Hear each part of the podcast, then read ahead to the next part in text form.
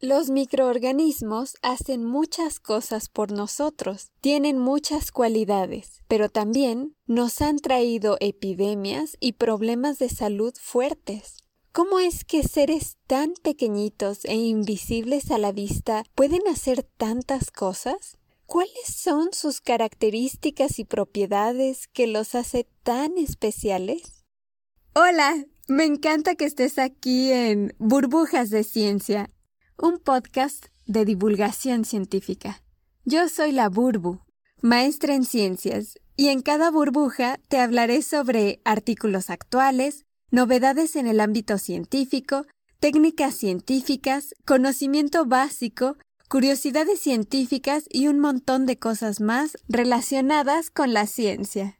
En esta burbuja te platicaré cómo se comportan los microorganismos, de qué son capaces de hacer y al final te contaré sobre un tipo de microorganismos muy especiales que son capaces de vivir en condiciones que nadie creería posible. En esta burbuja nos adentraremos al maravilloso mundo microbiano.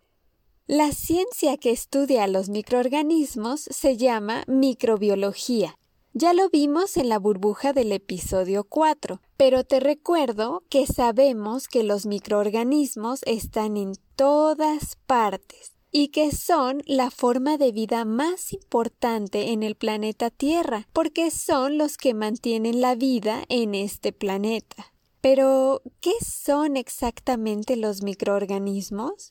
Los microorganismos son las formas de vida más pequeñas seres que no pueden observarse a simple vista. Son microorganismos microscópicos. No se pueden ver sin ayuda de un microscopio.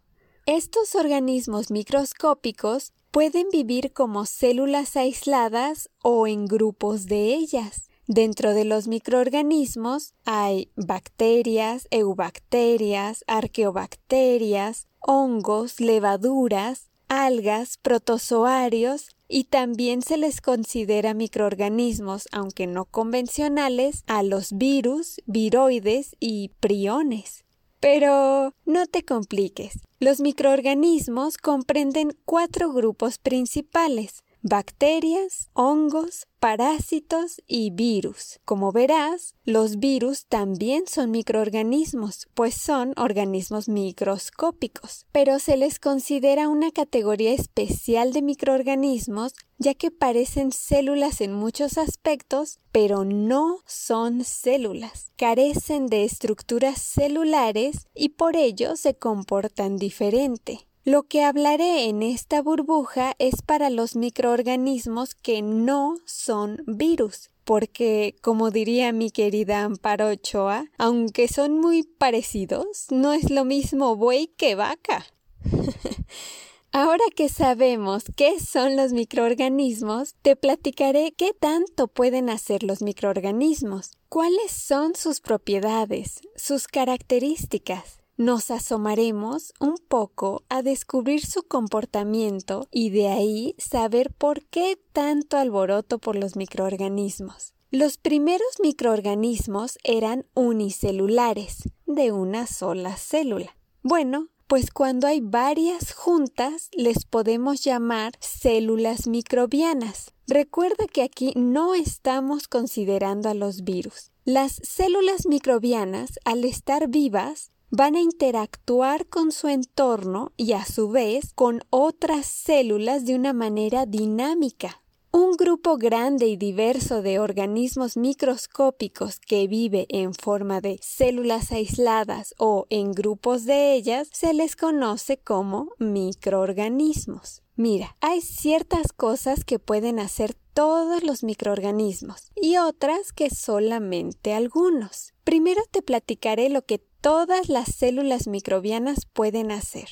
Principalmente son tres cosas, metabolismo, crecimiento y evolución. Estas tres propiedades van de la mano como te darás cuenta, pero comencemos porque todas las células realizan alguna forma de metabolismo. Esto significa que son capaces de tomar alimento o nutrientes y convertirlos en dos cosas, nuevo material celular y productos de desecho. Cuando suceden estas conversiones de nutrientes, se libera energía y las células microbianas guardan esta energía para multiplicarse para ir generando nuevas estructuras y finalmente para dividir una célula. Así, en su lugar aparecerán dos. No te imagines tanto como que la célula tuviera hijitos. Es más como que se multiplica. ¿Recuerdas la película de fantasía cuando se rompen las escobas y de cada pedazo roto de escoba nace una nueva? Pues algo así. De una célula microbiana saldrá otra. Entonces tienes una célula, luego dos. Luego esas dos células pueden dar lugar a otras dos. Entonces ya son cuatro. Y así sucesivamente. Y esta parte en la que va aumentando el número de células como resultado de la división celular es el crecimiento. La segunda característica que tienen todas las células microbianas. Y por último, ¿recuerdas la tercera característica? Es la evolución. A medida que hay metabolismo y los nutrientes del ambiente se transforman en nuevo material celular para formar nuevas células y para tener un crecimiento óptimo, existen actividades genéticas involucradas que aseguran que las nuevas células resultantes se adapten a su entorno. La evolución es el proceso en el que las células nuevas, las que se obtuvieron como resultado de su multiplicación, tendrán ciertas modificaciones, ciertas mutaciones genéticas que les permitirán adaptarse a nuevos hábitats o a condiciones que cambian rápidamente. Y tal vez pienses, bueno, pero el proceso de evolución requiere de muchísimos años. Y sí, la evolución es un proceso muy lento, pero cuando se tienen condiciones estresantes muy fuertes, las células microbianas tienen una evolución muy rápida, que puede ir desde unas horas hasta pocos años. Esta parte te dejo que la proceses un ratito es bellísima, pues significa que si el entorno de las células microbianas llegase a tener cambios, hay un nuevo entorno o su mismo entorno tiene condiciones estresantes, las células microbianas son capaces de adaptarse a dicho entorno. ¡Guau! ¿Te llegó a la mente microorganismos resistentes a antibióticos? bueno, a mí sí, Actualmente es un problema grave que estamos viviendo. Vemos cómo hay ciertas bacterias que causan enfermedades y que son resistentes a los antibióticos. Es decir, que a pesar de que el enfermo se tome su medicina de antibiótico, el antibiótico no le hace ni cosquillas a la bacteria que supuestamente debería matar. Esto se exacerba por el uso indiscriminado de antibióticos, tanto en los humanos como en los animales. Pero bueno, este es un tema fascinante, increíble y a la vez espeluznante, del que espero hablarte en alguna otra burbuja. Sigamos. Entonces, todas las células microbianas tienen metabolismo, crecimiento y evolución. Ahora te voy a contar cuatro super características que no todas las células microbianas pueden hacer. Motilidad, diferenciación, comunicación e intercambio genético. Muchas células microbianas presentan motilidad, es decir, que pueden moverse en el medio generalmente a través de un hilito que se le llama flagelo. De esta forma lo mueven por autopropulsión. Imagínate estar flotando boca arriba en una alberca y mueves un solo brazo de un lado a otro, no arriba y abajo, sino de izquierda a derecha. Irás avanzando. lento porque nomás lo estás haciendo con un brazo, pero aún así avanzarás en el agua.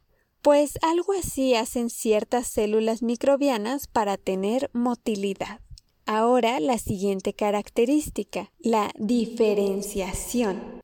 Se refiere a que las células microbianas pueden cambiar su apariencia pueden modificarse para adaptarse mejor a su entorno, ya sea para tener mejor crecimiento, mayor dispersión o simplemente porque el ambiente se puso muy hostil y quieren sobrevivir. Cuando esto sucede, las células microbianas se convierten, por ejemplo, en esporas. Las esporas son células muy resistentes a ambientes hostiles.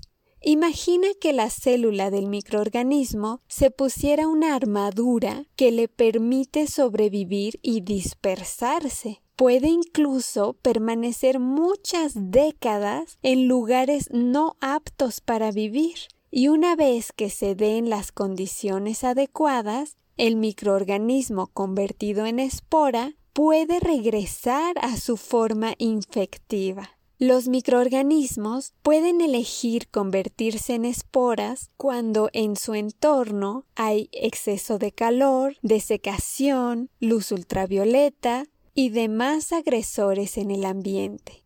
El ser humano puede contagiarse de estos microorganismos al entrar en contacto con sus esporas que pueden estar en el suelo, en materia orgánica, en el polvo de edificios viejos o incluso en objetos como lo descubrieron entre 1915 y 1924 al rasurarse utilizando brochas de afeitar contaminadas con esporas de anthrax. Las esporas pueden ser generadas por plantas o microorganismos como ciertos hongos y bacterias. Las células microbianas producen ciertas señales químicas que las pueden leer otras células microbianas de su misma especie o incluso células microbianas de otras especies. Estas señales desencadenan nuevas actividades celulares, o sea, diferentes comportamientos. Y aquí viene esa tercera cualidad que te platiqué, comunicación. Las células microbianas pueden comunicarse con su entorno, sobre todo con las de su especie, pero también con otras especies y actuar en consecuencia. Esto también es como para que se nos ponga la piel chinita, ¿no? Se comunican, se transmiten información valiosa para que puedan reaccionar y sobrevivir. Imagínate que hay muchas células microbianas en un entorno y de pronto hay un incendio. Entonces se empiezan a calentar mucho, pues las células microbianas más cercanas al calor exagerado les avisarán a sus vecinas y éstas a su vez correrán la voz de que todo se está calentando mucho. Entonces, gracias a esta comunicación, las demás células microbianas serán capaces de modificar su forma y convertirse en esporas, para así sobrevivir al calor. Entonces, las células microbianas se comunican y cambiarán su apariencia mediante la diferenciación. Por último, la otra cualidad, intercambio genético. Se refiere a que entre las células microbianas pueden pasarse genes sin necesidad de ser de la misma especie. Entonces, pueden transferir o aceptar genes de células que estén en su entorno, sean o no de la misma especie. Además de todas estas maravillosas cualidades que tienen los microorganismos, ya para terminar, te voy a contar de un tipo de microorganismos muy especiales, que incluso nos han ayudado a definir los límites de la vida en sí misma. Han encontrado microorganismos viviendo en los más fríos rincones de la Antártida, un grupo de investigadores estudiaba el lago de la vida en los valles secos de McMurdo, en la Antártida. Ahí todo estaba cubierto de bloques de hielo gigantescos y encontraron bacterias vivas sumergidas en estos hielos a menos 13 grados centígrados, muy fríos, muy por debajo del punto de congelación. Imagínate estas bacterias resistiendo esas temperaturas. Era asombroso encontrar bacterias vivas que pudieran soportar estas temperaturas y funcionar normalmente. Estas bacterias tan resistentes realizaban diversas reacciones metabólicas, como si nada las incomodara.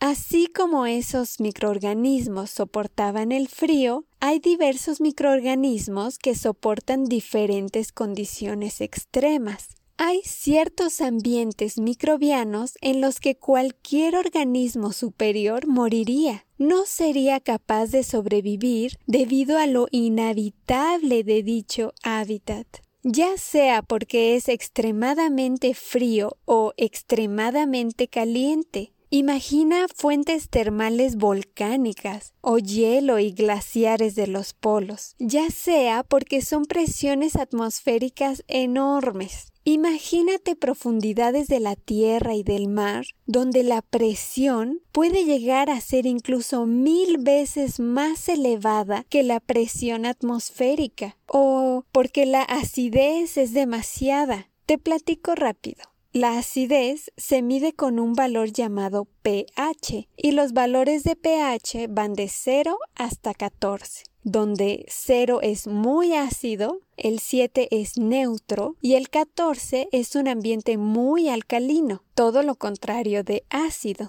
Entonces los extremos de pH son 0 y 14 pues se han encontrado microorganismos a un pH de 0 y hasta un pH de 12 sí que son extremistas, ¿no? También funciona con condiciones estresantes en los niveles de sal. Se han encontrado microorganismos en aguas extremadamente saladas. El punto es que existen lugares en el planeta Tierra muy difíciles para vivir en ellos e incluso imposible para organismos superiores. Bueno, pues estos ambientes extremos que le hacen la vida imposible a cualquier forma de vida no les hacen nada a los microorganismos. Estos hábitats extremos están plagados de microorganismos, pero no son todos los microorganismos. Son un grupo grande que comprende principalmente los dominios de bacterias y arqueas. El nombre de estos microorganismos viene precisamente por los ambientes que son capaces de soportar. Se les llama microorganismos extremófilos y su nombre proviene precisamente de que aman las condiciones extremas. El sufijo filo significa amor, amante de. Por eso son microorganismos extremófilos. Las propiedades de estos extremófilos han marcado un nuevo rubro para nosotros, pues con base en sus propiedades colectivas podemos redefinir y extender los límites físico-químicos en los que es posible la vida. No solamente sobreviven en estas condiciones, sino que les son necesarias para crecer. Hemos llegado al final de esta burbuja. Te haré un repaso de lo que vimos. Recordamos que la ciencia que estudia a los microorganismos se llama microbiología, que los microorganismos están en todas partes y que son los que mantienen la vida en este planeta. Los microorganismos no se ven a simple vista, se requiere de un microscopio para observarlos.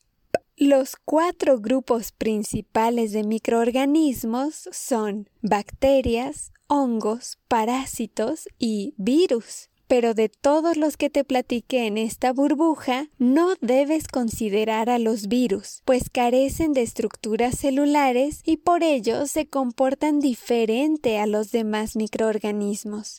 Vimos que los microorganismos interaccionan con otras poblaciones de microorganismos y que hay actividades que todas las células microbianas realizan, metabolismo, crecimiento y evolución. Y vimos que hay actividades muy interesantes, pero que no todas las células microbianas pueden realizar. Eran cuatro. ¿Las recuerdas?